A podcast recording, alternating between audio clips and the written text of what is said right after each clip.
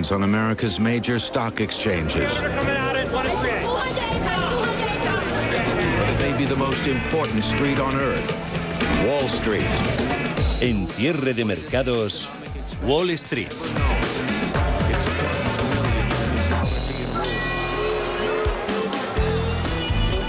mercados apuntalando su mejora, renta variable, sobre todo la europea, aprovechando cierta tregua. IBEX, eh, Bolsa Española, de nuevo, volviendo a destacar al alza, índice selectivo español que enlaza con la de hoy su quinta subida consecutiva.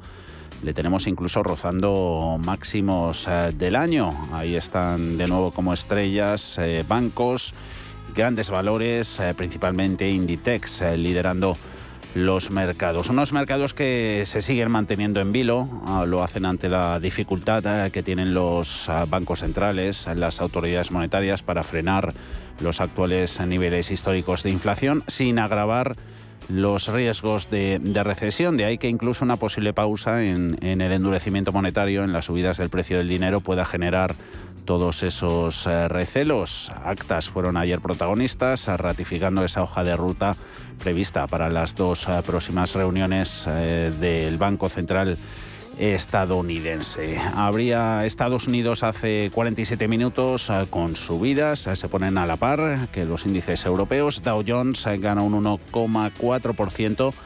32.564 puntos, otro 1,4 para SP500, índice amplio, hoy supera los 4.000 puntos, su lectura en tiempo real 4.034 y punto y medio eh, remonta. El Nasdaq 100 en el mercado electrónico, 12.124 puntos. Entre las eh, claves a cotizar hoy, con esos inversores buscando consuelo en esas actas de, la FED eh, que mostraron una menor agresividad en la política monetaria después de conocerse que la economía de Estados Unidos eh, se ha contraído más de lo esperado en el primer trimestre sector tecnológico, acusando las pobres previsiones de la compañía de semiconductores Nvidia, que presentaba resultados ayer tras el cierre, y Apple diciendo que mantiene la producción del iPhone sin cambios en una coyuntura muy, muy complicada. Paul Mielgo, buenas tardes. Eh, buenas tardes. El Producto Interior Bruto estadounidense del primer trimestre, en su segunda lectura,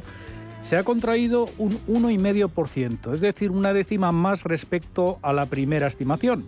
La mayor economía del mundo se contrae y los beneficios corporativos caen por primera vez en más de un año, debido a que las empresas tienen dificultades para hacer frente a los crecientes costes de producción.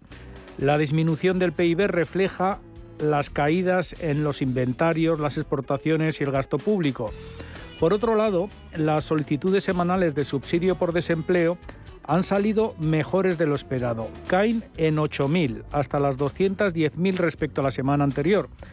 La cifra sigue bordeando los 200.000 que los economistas, es un listón que los economistas ven compatible con un mercado laboral fuerte y ajustado.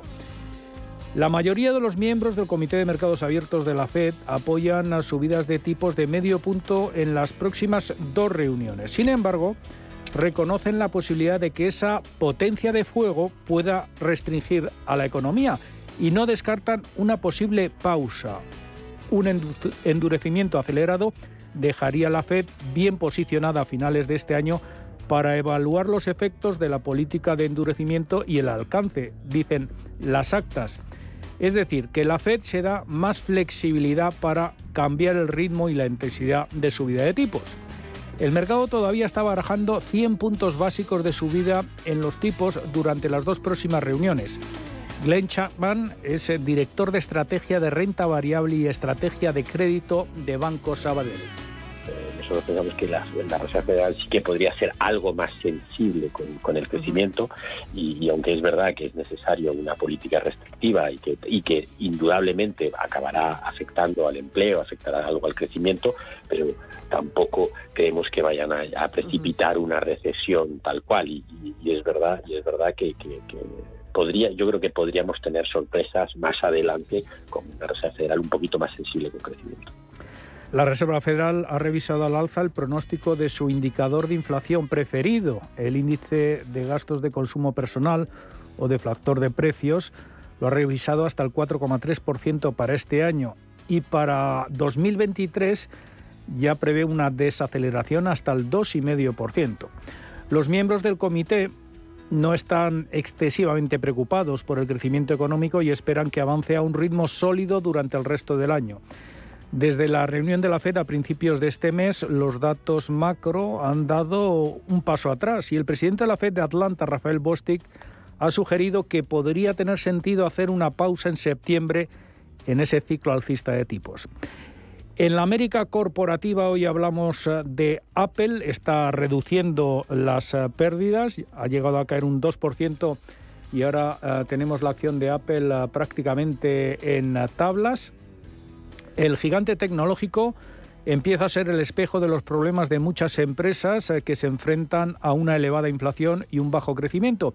La firma de la manzana comunicaba anoche que incrementaba la retribución a los empleados en un 10% o más debido a la subida de la inflación y a un mercado laboral cada vez más estrecho. Esa buena noticia se ha visto empañada después de solicitar Apple a los proveedores que ensamblen aproximadamente 220 millones de iPhones este año, en línea con el total de 2021, pero muy por debajo de las expectativas de los analistas que apuntaban para este año 240 millones de unidades. Y Nvidia es otro de los lastres para el sector tecnológico. El fabricante de semiconductores advierte de que los problemas de las cadenas de suministro, las políticas de COVID-0 en China e incluso la guerra en Ucrania están afectando a sus previsiones. Las acciones de Twitter, sin embargo, están subiendo más de un 4%. Elon Musk va a abandonar esos planes para financiar parcialmente la compra de la red social con un préstamo vinculado a su participación en Tesla. La nueva estructura podría reducir el riesgo del acuerdo tanto para Musk como para sus eh, prestamistas, particularmente dada la reciente caída en el precio de la acción de Tesla. Y es que el fabricante de coches eléctricos se ha hundido alrededor de un 40% en bolsa desde que Musk anunciaba por primera vez su participación en Twitter a principios del mes de abril. Índice de semiconductores de, de Filadelfia, el SOX. Nos fijamos en su evolución con esa envidia en verde. Es el segundo componente, la segunda empresa que más pondera en este indicador y pese a haber reducido esas guías, esas eh, previsiones y pese a que hay movimientos de, fusión y de concentración en esta industria, tenemos al índice de semiconductores subiendo un 1,5%. Principales movimientos en otros eh, valores, eh, se recuperan algo las farmacéuticas, hay subidas sobre todo en bancos, entidades bancarias, Goldman Sachs apreciándose un 2,7%, minoristas como Home Depot más 2,7% ah, de avances. Ha habido otra nueva ronda de presentación de cuentas ya de, minoristas un poquito más de, segunda fila por debajo de las Walmart y Target. Eh, previsiones sí que han superado, incluso han mejorado guidance para los meses venideros. Boeing, Intel a la cabeza de las subidas ganan ambos más de un 2,8%, poquito lo que cae en Estados Unidos, Merck eh, pierde un 0,6, Verizon solo sube un 0,21%. En otros mercados sigue la recuperación del euro en su cambio contra el dólar, eh, apreciación para la moneda única hoy del 0,35. 1,0718 tenemos el par y bonos en deuda poco cambia la cosa, subiendo precio, cayendo rentabilidades en 10 años americano en el 2,74%. Poquita tensión hoy en los mercados de renta fija, como lleva siendo la tónica en lo que llevamos de semana. Precios del oro subiendo ligeramente un 0,14% la onza, 1.848 dólares, más de un 3% de encarecimiento para el barril de referencia en Estados Unidos. West Texas casi casi en los 114 dólares en estos instantes.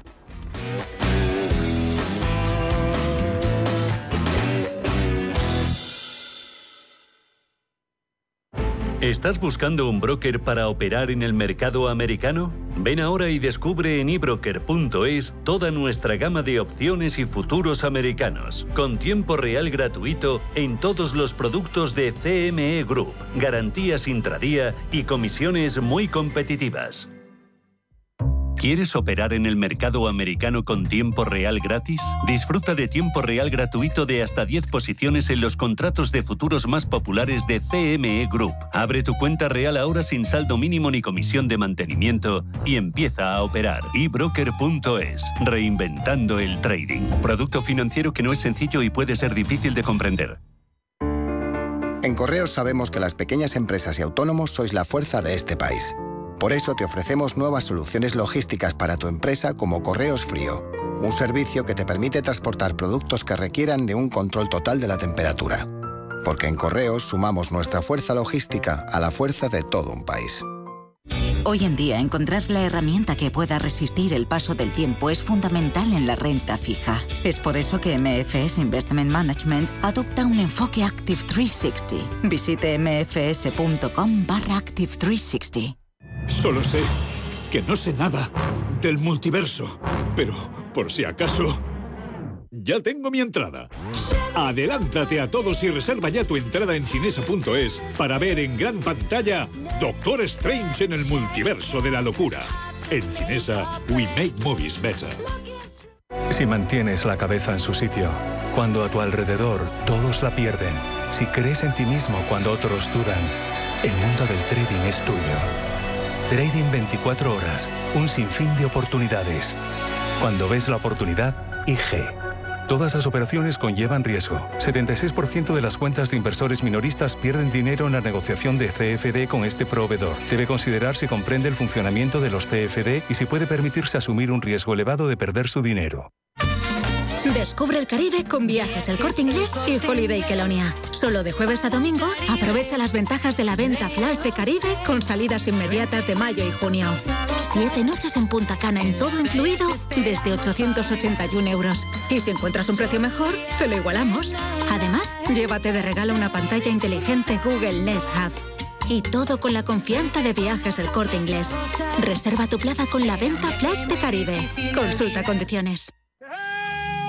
Si tu pasión es la caza, sueñas con el sonido del río mientras lanzas tu caña o simplemente disfrutas del campo y la naturaleza, este es tu programa. Caza, pesca y naturaleza. Todos los sábados y domingos de 7 a 8 de la mañana en Radio Intereconomía. Coordina Marcos Ruiz.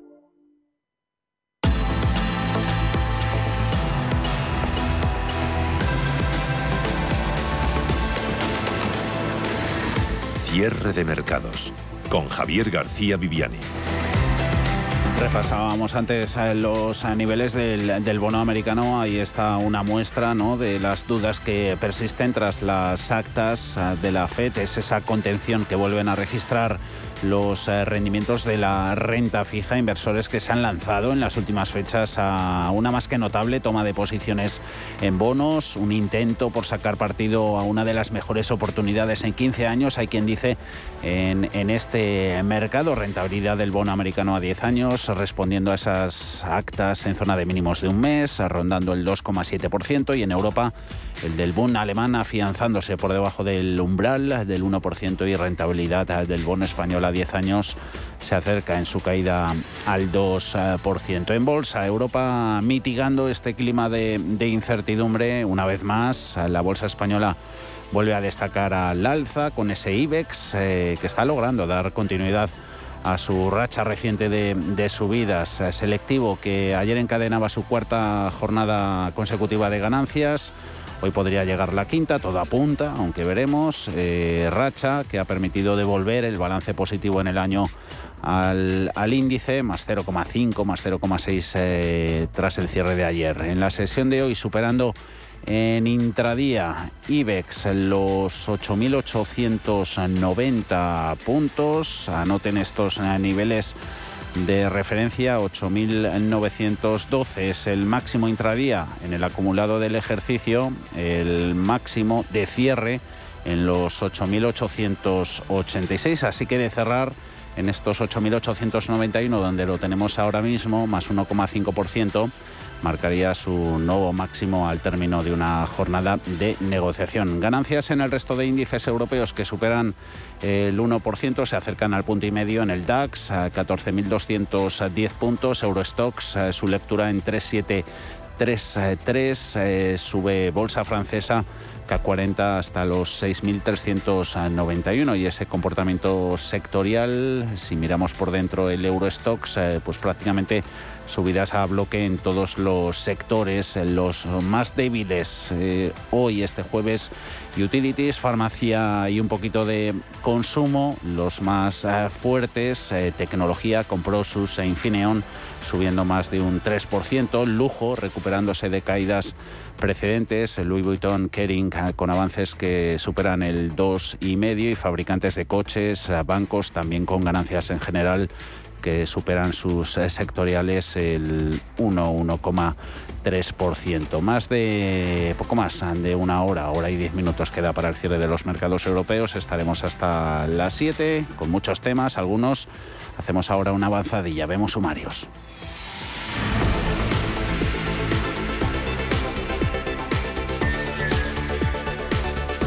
Desde que superara los 8.713 puntos con los que cerró el 2021 hace apenas un mes. La volatilidad ha marcado el camino del índice que continúa logrando uno de los mejores comportamientos, no solo a nivel europeo, también si lo comparamos desde luego con Estados Unidos. Un IBEX eh, que ya mira hacia sus máximos anuales y en el que juegan varios factores a favor. Ana Ruiz, buenas tardes. Muy buenas tardes. Son su composición sectorial y la recuperación de los negocios de la bolsa española que hacen que sea una adecuada para afrontar episodios de fuertes presiones inflacionistas, como estamos viendo en la cotización del índice. Un indicador positivo para este grupo de empresas líderes en España es que con menos ingresos que antes de la pandemia han conseguido la cifra agregada de beneficios más alta de su historia. El IBEX 35 ha logrado sacar pecho y colocarse en positivo en el año solo superado por el índice londinense. Lo cierto es que la coyuntura favorece al selectivo ya que le está yendo bien a sectores como energía, bancos, materiales o petroleras de los que vamos cargados. Solo nos faltaría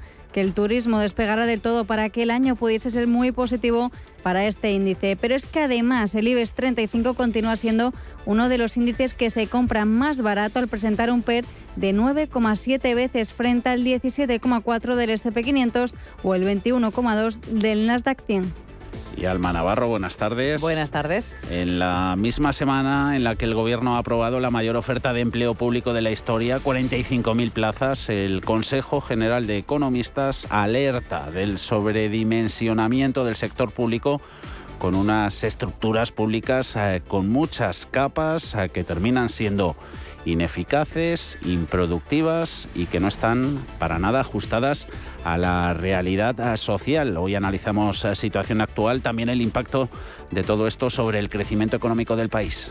El sector público está sobredimensionado porque es el cúmulo de muchas administraciones, dicen desde el Consejo General de Economistas, demasiadas del empleo total que hay en España, 20 millones 100 mil personas eh, que están eh, trabajando.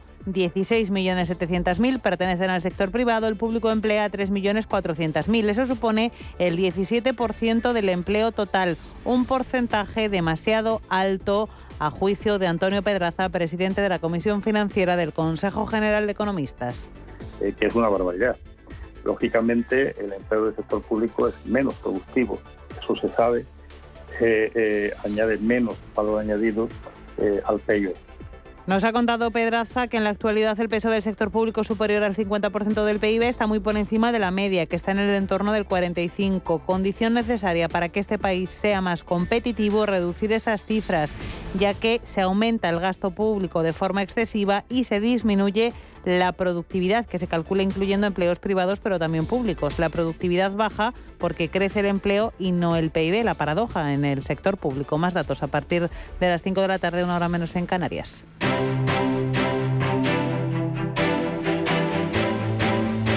Grupo ACS patrocina este espacio.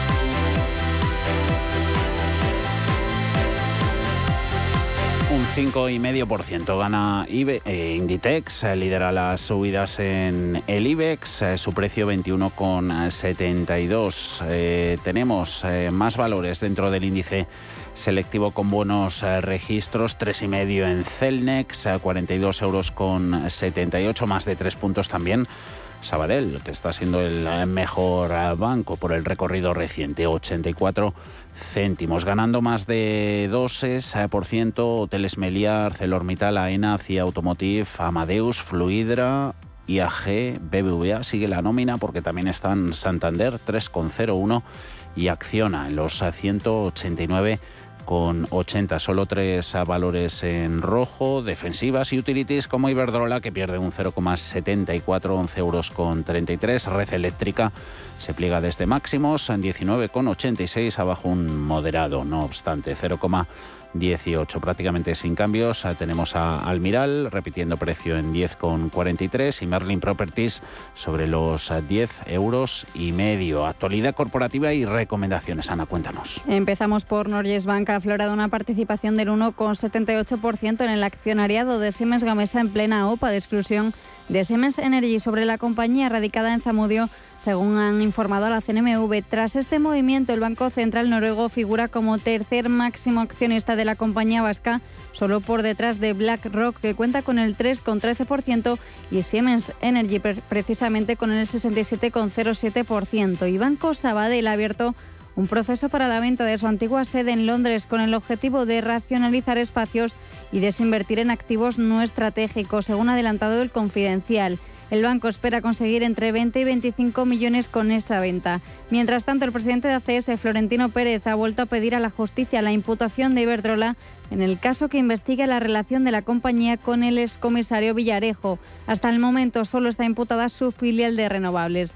En el continuo, Edas Home ha alcanzado un beneficio de 93 millones de euros en su último ejercicio fiscal, un 9% más que en el ejercicio anterior llega a los 766 millones de ingresos, un 14% más. En el caso de eDreams ha registrado pérdidas netas de 65,9 millones de euros en su último ejercicio también fiscal frente al resultado negativo de 124,2 millones de euros del mismo periodo del año anterior. Por último, en cuanto a recomendaciones, los analistas de Mediobanca han repetido hoy su consejo neutral sobre Inditex, así como el precio objetivo que da a sus acciones de 28 euros el título. Esto implica un recorrido alcista todavía del 33%.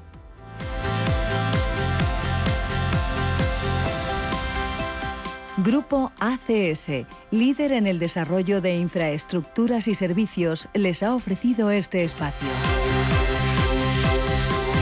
Y consultorio, el de este jueves con Juan Carlos Costa de Costarov. Estará también con nosotros Javier Echeverry, es socio fundador de Daico Markets y responsable de Active Trades en España. 91 533 18 51 o 609 22 47 16 para las notas de voz y WhatsApp. El suelo se mueve bajo nuestros pies y parece que no hay otra salida. De lunes a jueves, consultorio de bolsa y fondos de inversión en cierre de mercados.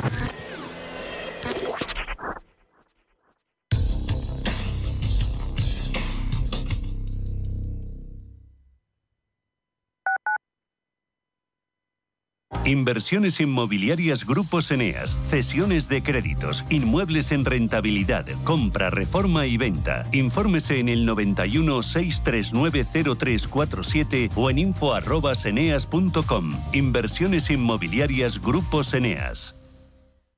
A la hora de alquilar mi casa tenía muchas dudas. ¿Y si no me pagan o no cuidan el piso? En Renta Garantizada cobrarás tu alquiler todos los meses y se encargarán de todas las gestiones por ti. Renta Garantizada, la única que asegura el cobro de tu alquiler. Alquila tu casa con total seguridad. Infórmate en el 910 1095 o en rentagarantizada.es. En Donpal celebramos 60 años compartiendo nuestro jamón y los sabores más exclusivos de nuestra gastronomía, con el sello de Jabugo como buque insignia. Nuestro objetivo supremo, la excelencia. Gracias por vuestra fidelidad en este largo caminar juntos. Visítanos en donpal.es. En el Soto de la Moraleja, restaurante Kionan Sui, de comida peruana, cantonesa y chifa, con una gran variedad de sabores y aromas que te dejarán boquiabierto. Junto al restaurante Inari Moraleja, calidad y satisfacción garantizada. Restaurante Kionan Sui, reservas y pedidos en el 910090830 o grupoinari.es. Te esperamos. Si te gusta el séptimo arte, Vivir de Cine es tu programa.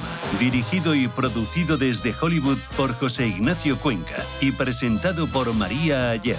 Toda la actualidad del cine, estrenos, festivales y críticas sin olvidar los clásicos. Los jueves de 10 a 12 de la noche y los viernes de 12 y media a 2 y media de la madrugada, Vivir de Cine en Radio Intereconomía. Sintonizan Radio Intereconomía.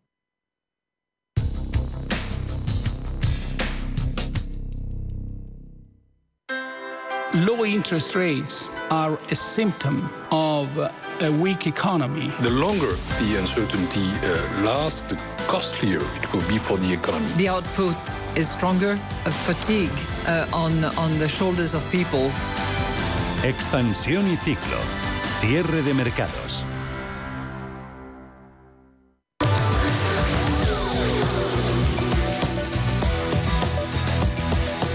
Repasamos asuntos de actualidad económica y política. Empezamos con el Consejo General de Economistas, que mantiene su previsión de crecimiento para España en el 3,9% para este año, para 2022, organismo que prevé una inflación media del 7,1%, que la tasa de paro baje al 13,2%, que el déficit público se reduzca al 5,3% del PIB y también que caiga la deuda pública al 116,5%. Para el Consejo General de Economistas, aunque el crecimiento previsto para España este año sea superior al de la media de países de la zona euro, no podemos olvidar que aún nos queda por recuperar un 3,4% del PIB que hemos perdido durante la pandemia. Dicen que es probable que no lo hagamos hasta finales del año 2023, mientras que algunos países del entorno, como Francia y Holanda, ya lo han hecho y otros como Alemania o Italia están en vías de hacerlo durante el ejercicio 2022. Sobre la inflación se habla de que ya hemos superado el pico y que a partir de ahora, si la coyuntura internacional no nos sorprende y nos perjudica, irá bajando. Antonio Pedraza, presidente de la Comisión Financiera del Consejo General de Economistas nosotros lo estamos eh, eh, situando en un 7,1% a lo largo del año. Ese es, un porcentaje alto. Quiere decir que va a bajar paulatinamente la inflación, pero depende de la coyuntura internacional, eh, de los fletes, de los costes, de Shanghái, de 20.000 cosas y, que no dependen de nosotros. Eh, es posible que la inflación se controle al 4,5 al 5% a final de año, pero la media va a ser superior al 7%.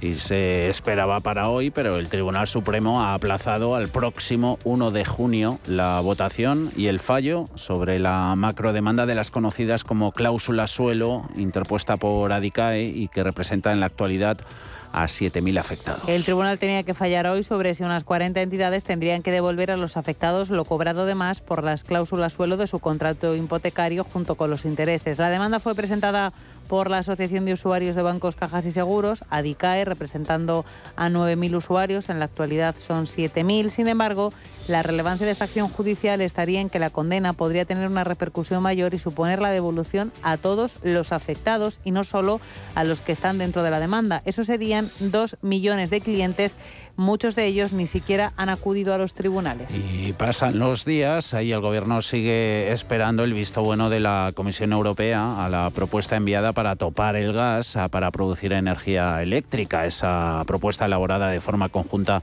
por España y Portugal. La vicepresidenta tercera y ministra para la Transición Ecológica, Teresa Rivera, dice que espera que los consumidores noten la bajada de la luz en la factura de junio que les llegará en julio. No se ha atrevido la ministra a aventurar si la respuesta a la propuesta enviada por el Gobierno por parte de Bruselas llegará esta misma semana, ya que no depende de ella, dice, pero sí asegura que la rebaja se notará probablemente en la factura del mes de junio. Desde el Foro Económico de Davos, donde ha intervenido, se ha referido al visto bueno de la Comisión Europea, al mecanismo que limita el precio del gas destinado a la producción eléctrica. Ha dicho que es inminente. Recordemos que la medida es fruto de un acuerdo entre España y Portugal con las autoridades comunitarias y que se espera que suponga una rebaja de la factura de la luz de entre un 15 y un 20%, por debajo de esa previsión inicial que era de entre un 30 y un 40. Y mientras a los precios de los combustibles pues que no paran de subir, la gasolina ha vuelto a marcar un nuevo máximo histórico, ya van cinco semanas consecutivas, surtidores estos días se aproximan a los 2 euros por litro, hay vemos los precios, mientras que el diésel sigue a la baja. 1,94 céntimos es el precio de la gasolina media cuando miramos el coste en cualquier estación de servicio. La cifra supera los 2 euros si queremos versión premium de gasolina. Esta cuantía hay que restarle los 20 céntimos de bonificación del Ejecutivo, una medida garantizada hasta finales de junio, pero que el Gobierno ya sugiere que va a prorrogar manteniéndose los precios de la energía tan altos todavía. Ahora la pregunta es si esa rebaja se va a aplicar de forma generalizada o si se aplicará solo a las familias con menos recursos. La ministra de Transporte, Raquel Sánchez, sin avanzar mucho más, ha dicho que de momento el asunto se está analizando yo creo que es importante ¿no? Eh, que ante este escenario de, de, incertidumbre nosotros analicemos, como estamos haciendo, cuál ha sido la efectividad de las medidas que contemplamos en el Real Decreto Ley para en fin, hacer frente al impacto de, de la guerra en Ucrania y que por lo tanto planteemos la prórroga de aquellas que se tengan que, bueno, que prorrogar, evidentemente, o incluso adoptar adoptar otras nuevas. Y ojo a esto que nos llega desde Reino Unido. El gobierno británico ha adoptado una decisión completamente diferente para reducir el impacto de la crisis energética en los bolsillos de sus ciudadanos. Ha anunciado ayudas por valor de 10.000 millones de libras al cambio vienen a ser unos 12.500 millones de euros para que los hogares paguen su creciente factura energética. Se van a financiar esas ayudas con una subida de impuestos para los gigantes de la energía. Impuestos sobre las ganancias extraordinarias del petróleo y el gas del Reino Unido. Incremento de 25 puntos en la tasa impositiva existente en el sector, es decir, del 40% al 65%, eso sí, con posibilidad de reducción de desgrabación por extracción de combustibles fósiles. That means providing fiscal support where required. But not making the situation unnecessarily ha dicho el ministro de Economía, Rishi Sunak, que se está incorporando una desgrabación por inversión que duplica la desgrabación de las empresas energéticas actual que invierten sus beneficios en el Reino Unido. Esa desgrabación podría llegar al 90%. Insiste Sunak en que la medida es de carácter extraordinario y temporal, aunque no sabemos cuál es la fecha tope de aplicación. Con esta recaudación extraordinaria se van a ingresar 12.500 millones de euros que van a ir de forma directa a las familias con bajos ingresos que van a recibir un cheque en forma de subvención por valor de 650 libras.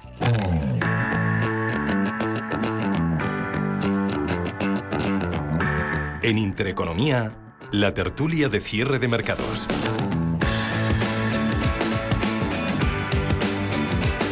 Hasta las 5, tiempo para reflexionar sobre estos asuntos, eh, principalmente valoraciones que vamos a conocer de Javier Rodríguez, Asociación Española para las Relaciones con los Inversores. Eh, te tenemos aquí a mi lado. Javier, ¿cómo estás? Muy buenas tardes. Buenas tardes, Javier. Todo bien, gracias. E Isabel eh, Jiménez, Fundación Estudios Bursátiles y, y Financieros por Valencia Paras. Isabel, muy buenas tardes. Muy buenas tardes. ¿Todo bien, Isabel? Todo muy bien por aquí, muchas gracias. Eh, y bien que están además en, Reino Unido con esas medidas anunciadas por el gobierno conservador de, Boris Johnson. Ahora parece que las portadas de los diarios británicos antes les echábamos un vistazo, desde luego que ocupa mucho más eh, espacio estas medidas, cheques eh, directamente para los hogares, dinero que va a venir de grabar los beneficios extraordinarios eh, de las eh, petroleras y de las gasistas, ¿no? Lo llamaban el, nuevo laborismo, aquello del universalismo progresista, eh, brindar ayuda en todos los ámbitos, pero apuntando a que los más necesitados reciban más. Con un poquito de envidia se contemplan estas medidas desde España, Javier. Bueno, estas medidas son, son, la verdad es que no he tenido tiempo de mirarlas en detalle, pero son medidas, eh, son medidas delicadas siempre. Es decir, eh, los, los cheques, eh, Estados Unidos lo hizo al comienzo de la pandemia, el cheque de mil dólares, los cheques de mil dólares, mil libras, los cheques que se otorgan así, y ahora confisco los beneficios de una compañía que tiene muchos beneficios, bueno, es, muy discutible, ¿no? Estos mercados, él tiene que son muchos beneficios, que son pocos, las subidas del precio de la energía, con lo cual para mí son medidas muy delicadas siempre, es decir, requiere mucho más análisis, pero es luego son es muy demagógico, muy alegre. Vamos a dar unos cheques. Las clases más necesitadas habría que ver exactamente Eh, insisto, no conozco la medida, cómo lo van a distribuir, a quién va a llegar, etcétera. Eh, de entrada, con precaución lo miraría yo, con mucha precaución. 1.200 libras, lo que van a recibir mínimo 8 millones de hogares, los más vulnerables en todo el Reino Unido. Luego soporte universal que aumentaría hasta las 400. Eh, eh, dice el gobierno de, Londres que el impacto de estas medidas sobre la inflación, estando los precios como están, será manejable. Esos cheques eh, que vimos en Estados Unidos, política fiscal de aquellos tiempos, también unido a la política monetaria, trajeron los, los precios y los dejaron en los niveles actuales, Isabel. Hombre, lo cierto es lo que estaba comentando mi compañero de tertulia, que muchas veces esto es arbitrario, hay que ver luego, bueno, pues estos cheques se cobran, dónde van y, y, bueno, pues la verdad es que es una medida populista. A priori es una medida populista porque, eh, bueno, puede ayudar, pero pero habría que ver luego eh, el reparto y, y, bueno las condiciones y, y luego bueno pues la asignación, es decir eh, esto si realmente va a las personas más necesitadas, pero luego, bueno, pues está el efecto llamada, ¿no? Es decir, las personas que no cobren ese cheque, pues dirán, ay, ¿yo por qué no lo cobro? Quiero mm. decir, eh, entonces, bueno, es, es, complicado, es complicado. Mm. Y luego, bueno, pues lo de eh, aplicar más impuestos a un sector, es verdad que las petroleras dentro de la transición energética son un sector estigmatizado, pero sí que es cierto que, bueno, esto es una sobrecarga y, bueno, pues luego a veces como comentábamos ya en tertulias previas, pues esto afecta a la I más de estas empresas que a lo mejor pues no invierten en refino y luego pues afecta a una subida de precios en un ciclo posterior, puede ser. Mm. Aquí en España hemos tenido esta semana medidas apoyadas en, en Consejo de Ministros, esa mayor oferta de empleo público de la historia, 45.000 eh, plazas. Eh, un poquito, ¿no? Como, como reacción, lo comentábamos antes, el, Consejo General de, Economistas, eh, que mantiene su previsión de crecimiento para España en el 3,9%, justo alertado del, sobredimensionamiento ¿no? del sector público con muchas capas ¿no? que terminan siendo ineficaces, improductivas y, que no están ajustadas a la, a la realidad social. Em, debería adelgazar, Javier. Y no, lo, y no lo va a hacer con todas estas medidas. Sin duda, sin duda. Em, eh, tenemos una deuda pública galopante, por mucho que se vaya a reducir eh, eh, ligeramente, me parece que tú decías al 116-117%, un déficit que se va a reducir al 5 y pico por cien. Son, son, son cifras inaceptables, es decir, acordados de la época de los criterios de convergencia de Maastricht, aquellos famosos que tan, que tan viejos quedan ya, ¿no? Em, tenemos una, una perdón, una administración pública muy sobredimensionada. Suena mal porque al final cuando uno perdón, cuando uno eh, cuando uno menciona estos eh, estos temas parece que dice que hay que recortar la administración, que hay que recortarla y entonces no, no hay que recortar educación, no hay que recortar sanidad, por supuesto que no. Pero tenemos una administración pública sobredimensionada con esas eh, ofertas de empleo público. yo diría que falta eficiencia en el gasto y falta efectividad en el gasto, ambas ambas cosas. Entonces, desde luego medidas con el mayor, la mayor apertura de puestos públicos de la historia no van a ayudar nada, pero es que tampoco ayuda que no se esté recortando. El problema de eso es que no recortar voluntariamente o no tomar medidas que nos lleven a ajustarnos a una realidad eh, eh, presupuestaria eh, puede llevar, y ya se está empezando a hablar, puede llevar en un año 2023 a que venga Europa a ayudarnos, a sugerirnos, a obligarnos, llámese como se quiere llamar, a ajustar. Y los ajustes voluntarios tomados temprano son duros, los ajustes obligatorios, cuando los tomas más tarde, son muy duros. Lo que pasa es que, bueno, eh, políticamente se utiliza porque me han obligado a hacer ajustes, ¿no? Pero bueno. Justo esta semana, ¿no? Teníamos también tirón de orejas, Isabel, desde, desde Bruselas eh, sobre el estado de nuestras eh, finanzas públicas, pero al mismo tiempo prorrogaban, ¿no? Desde la capital europea eh, eh, la permisividad, ¿no? Eh, extender el, tratamiento actual del, Pacto de Estabilidad y Crecimiento, esos límites al endeudamiento, al déficit, extenderlo un año más, por lo menos hasta, hasta 2024. Estructura, gasto público, ¿qué hay que hacer ahí para mejorar la eficiencia de lo que tenemos aquí? Bueno, la verdad es que lo que hay que hacer al final, eh, primero empezar con un buen diagnóstico, ¿no? Y, bueno, pues sí que es cierto que ahora tenemos una prórroga temporal, hemos tenido la pandemia, pero esas prórrogas se terminan. Y efectivamente, bueno, pues tenemos unos datos de deuda y de déficit público que preocupan y sobre todo preocupan con una subida de interés, con lo cual los intereses van a subir, ya el endeudamiento eh, y la financiación del sector público no va a ser tan barata. Hemos tenido unos años eh, que realmente pues era mucho más barata y que ha crecido. Y lo preocupante en el ciclo es que eh, en el ciclo bajista o, con, o cuando vienen malas, pues efectivamente crece el déficit y la deuda pública, actúan los estabilizadores automáticos. Pero el problema es que cuando tenemos el ciclo expansivo, no se reduce la deuda y el déficit, eh, deberíamos reducirlo mucho más. Por eso es la llamada de atención de Bruselas, ¿no? Y a ese respecto, bueno, pues pueden venir luego las intervenciones, como muy bien decía el otro tertuliano, del de, eh, procedimiento de déficit excesivo, en el que te dicen eh, partida por partida dónde tienes que aplicar la austeridad y cómo, ¿no? Y el tema de medirlo, bueno, pues a mí hay un estudio que me encanta del Instituto de Estudios Fiscales que habla de la eficiencia del gasto en las administraciones públicas y que ellos han hecho toda una serie de indicadores y explican que, bueno, pues hay que mm, analizar en mayor medida la mejora de la asignación del gasto para las diferentes políticas, es decir, dónde va el gasto y para qué. Y luego dentro de eh, dónde va, pues mejorar la eficiencia del gasto asignado para cada política, ¿no? Entonces, a ese respecto, los trabajos de AIREF, por ejemplo, están muy bien para la medición del déficit de la deuda. Y, por ejemplo, en el caso de la evaluación, pues la educación en España hay que destacar que, bueno, pues las partidas que se aplican, pues hay una elevada tasa de abandono escolar y unos resultados muy malos en, PISA, ¿no? Entonces, bueno, pues esto es preocupante. Sí, eh, eh, eh, gracias Isabel porque lo, lo, lo, dices muy lo dices muy claro. La verdad es que es apabullante cuando lo, cuando lo, cuando lo, cuando lo plasmamos así.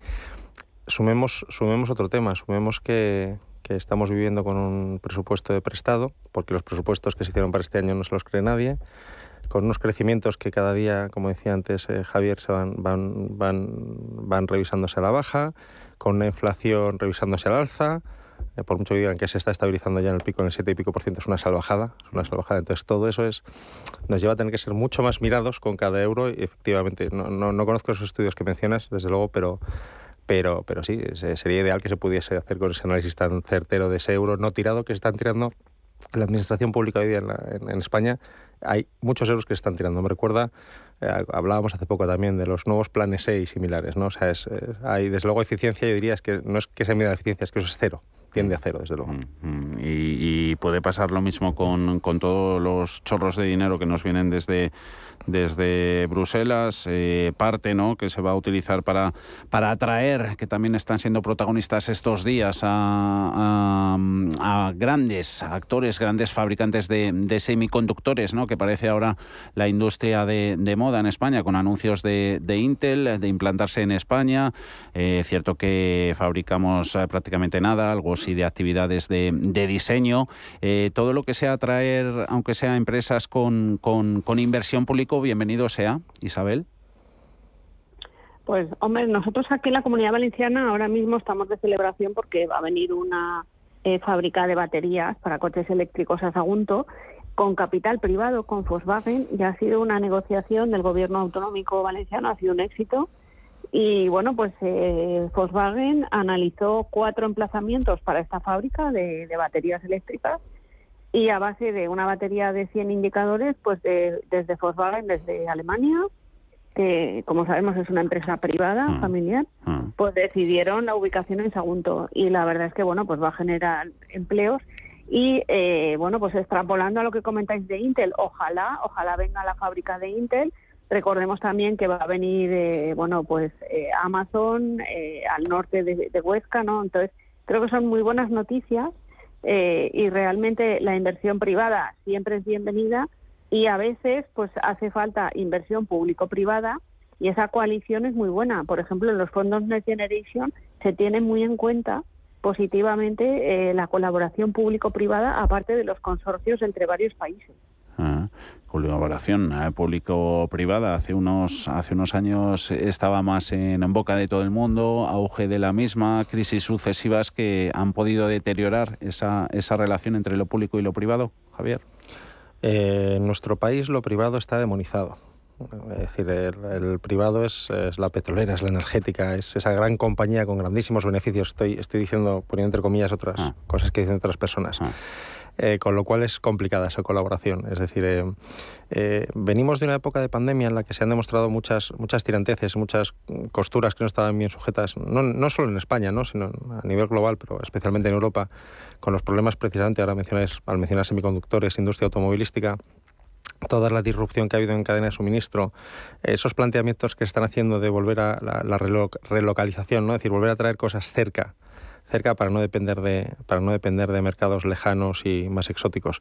Em, eh, cuando eso sucede, eh, cuando estás peleando para que grandes Intel, grandes Amazones o grandes Volkswagen quieran implantarse, también tiene que haber una facilidad, unas facilidades de unas facilidades fiscales, unas ayudas, unas facilidades en general. Eh, y luego tiene que haber una gran labor de relación institucional que por desgracia nuestro país tampoco está bien posicionado en los últimos años. Es decir, España se ha quedado bastante fuera de juego en mercados internacionales por medidas populistas y demás que se han tomado de gobiernos, con lo cual no es fácil, no es fácil atraer a unos extranjeros con inversión privada cuando encima la inversión pública no está tan dada a colaborar si se considera que está ayudando al, maldito capitalista privado. ¿no? Entonces eso es, eso es complicado, es una pena porque debería funcionar, esos ejemplos que mencionaba Isabel de Valencia deberían funcionar muchísimo más eh, porque necesitamos decir, una ayuda pública y una fiscalidad positiva para compañías que se implementen es empleo, es crecimiento, es, de todo para las regiones. Mm. Os queríamos también eh, preguntar, porque ayer hablábamos de ello, de, mm, pero luego no lo, no lo analizamos, eh, las declaraciones, palabras del presidente de la CNMV, de Buenaventura, decía que la bolsa eh, capitalismo privado debería tener más, más empresas eh, cotizadas. Eh, estáis muy metidos en ello. ¿Veis que no hay interés por parte de, las empresas, independientemente de, su tamaño, por estar en el mercado, Isabel? Bueno, lo cierto es que los usos y costumbres y la educación financiera en España no, no animan a salir a bolsa porque no es, no es lo habitual.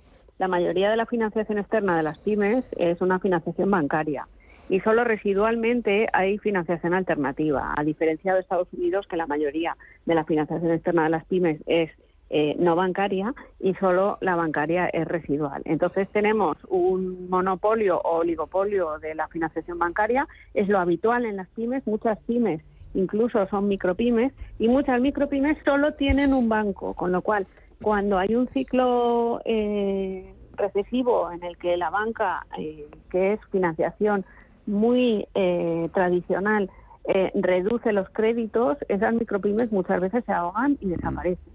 Entonces, ¿por qué no hay más financiación alternativa? Bueno, pues una parte es educación financiera y otra parte es eh, los usos y costumbres, como digo, seguir el ejemplo de otras pymes que tengan financiación alternativa.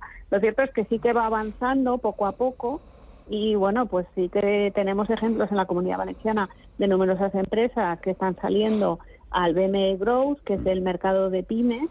Y bueno, pues también está el tema de la dimensión. Es decir, si estamos hablando de que la mayoría de las pymes españolas son micropymes, pues realmente lo de los mercados financieros les resulta como muy ajeno. Sí que es cierto que incluso en Estados Unidos los últimos 20 años se ha reducido el número de empresas cotizadas, con lo cual tampoco pensemos que es tan fácil, tampoco pensemos que sirve para todos, tampoco pensemos que salir a bolsa es una panacea, pero sí que es cierto que es una financiación alternativa a tener en cuenta, lo mismo que el capital riesgo, lo mismo que el crowdlending, el crowdfunding, multitud de alternativas que hay y que las pymes deberían tenerlo en cuenta. Pero para eso tiene que aumentar la educación financiera y tienen que abrir un poco el campo de visión. Eh, no solo no tenemos eh, entradas de nuevos actores a, bolsa, exceptuando todas las semanas prácticamente en ese segmento BM Growth, eh, sino que tenemos más salidas, sopas de exclusión casi casi por doquier. Javier.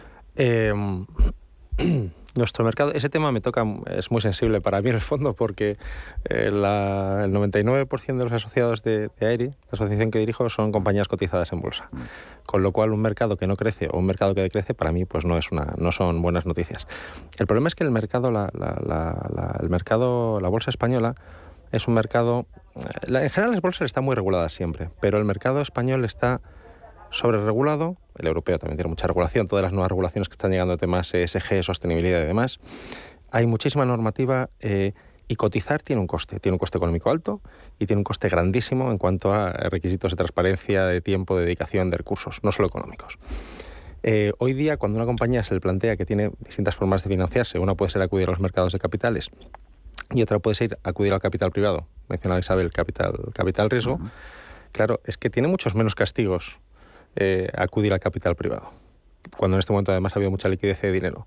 Encima en un mercado como el nuestro, insisto, que es caro cotizar. Es decir, eh, ha habido siempre cotizar o acudir al mercado de capitales por la parte de deuda. Siempre ha habido mucha, mucha queja en España de que por qué las compañías se iban a emitir deuda a otros mercados.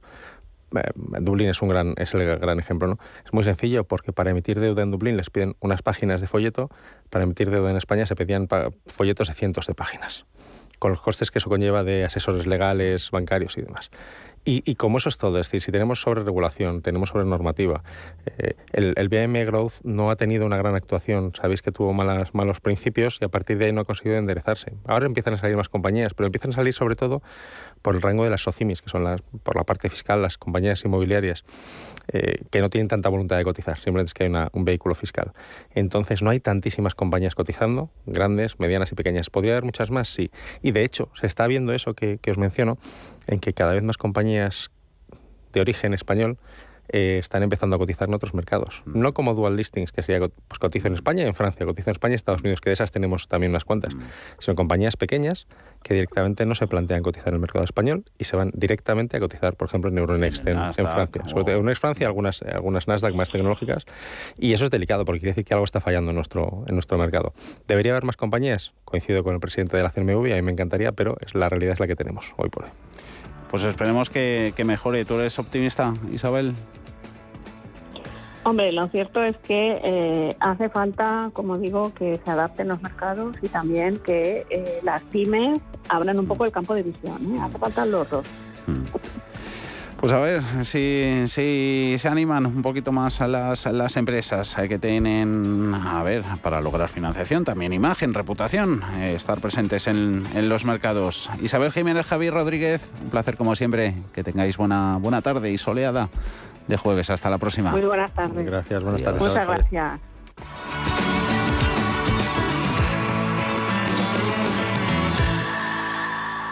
Esta es la historia de María y de Rosa. Se sentían solas y tristes. Un día les hablaron de la sala de mayores de la iglesia y su vida cambió. Ahora son como hermanas, disfrutan, se ayudan y se acompañan. Por ellas, por ti, por tantos. Marca la X de la iglesia en tu declaración de la renta. Descubre más historias en portantos.es. Prudencia, constancia, equilibrio y flexibilidad. Valores imprescindibles para una buena inversión.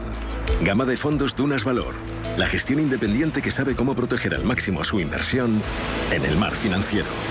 Información publicitaria de productos financieros. Consultar la información legal en nuestra web dunascapital.com. Si sumamos playas increíbles, sorprendentes parques temáticos e infinidad de atractivos, ¿qué tenemos? Tu destino para estas vacaciones.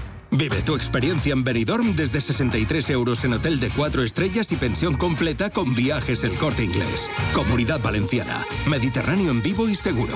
Infórmate en viajes El Corte Inglés. Si caminas solo, irás más rápido. Si caminas acompañado, llegarás más lejos. Luna Sevilla es su asesor patrimonial de referencia. Prestando nuestros servicios como agentes de Caser Asesores Financieros, somos una empresa con amplia experiencia profesional y una clara por la formación de calidad, la información transparente y objetiva y por el asesoramiento financiero personalizado y continuado. Si desea más información, visite lunasevilla.es o llámenos al 91 762 3442. Entre tú y yo está el buen humor, la motivación y los mejores invitados. Y aún así, queda espacio para la salud. Paula Pérez Salazar y su ejército pacífico de colaboradores están listos para alegrarte el fin de semana. Recuerda que tu cita con ellos es ahora el sábado a las 8 de la mañana, entre tú y yo, con Paula Pérez Salazar.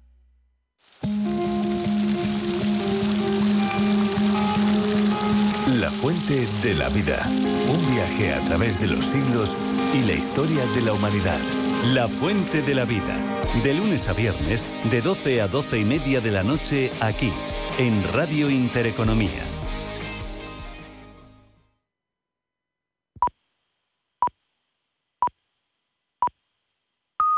Son las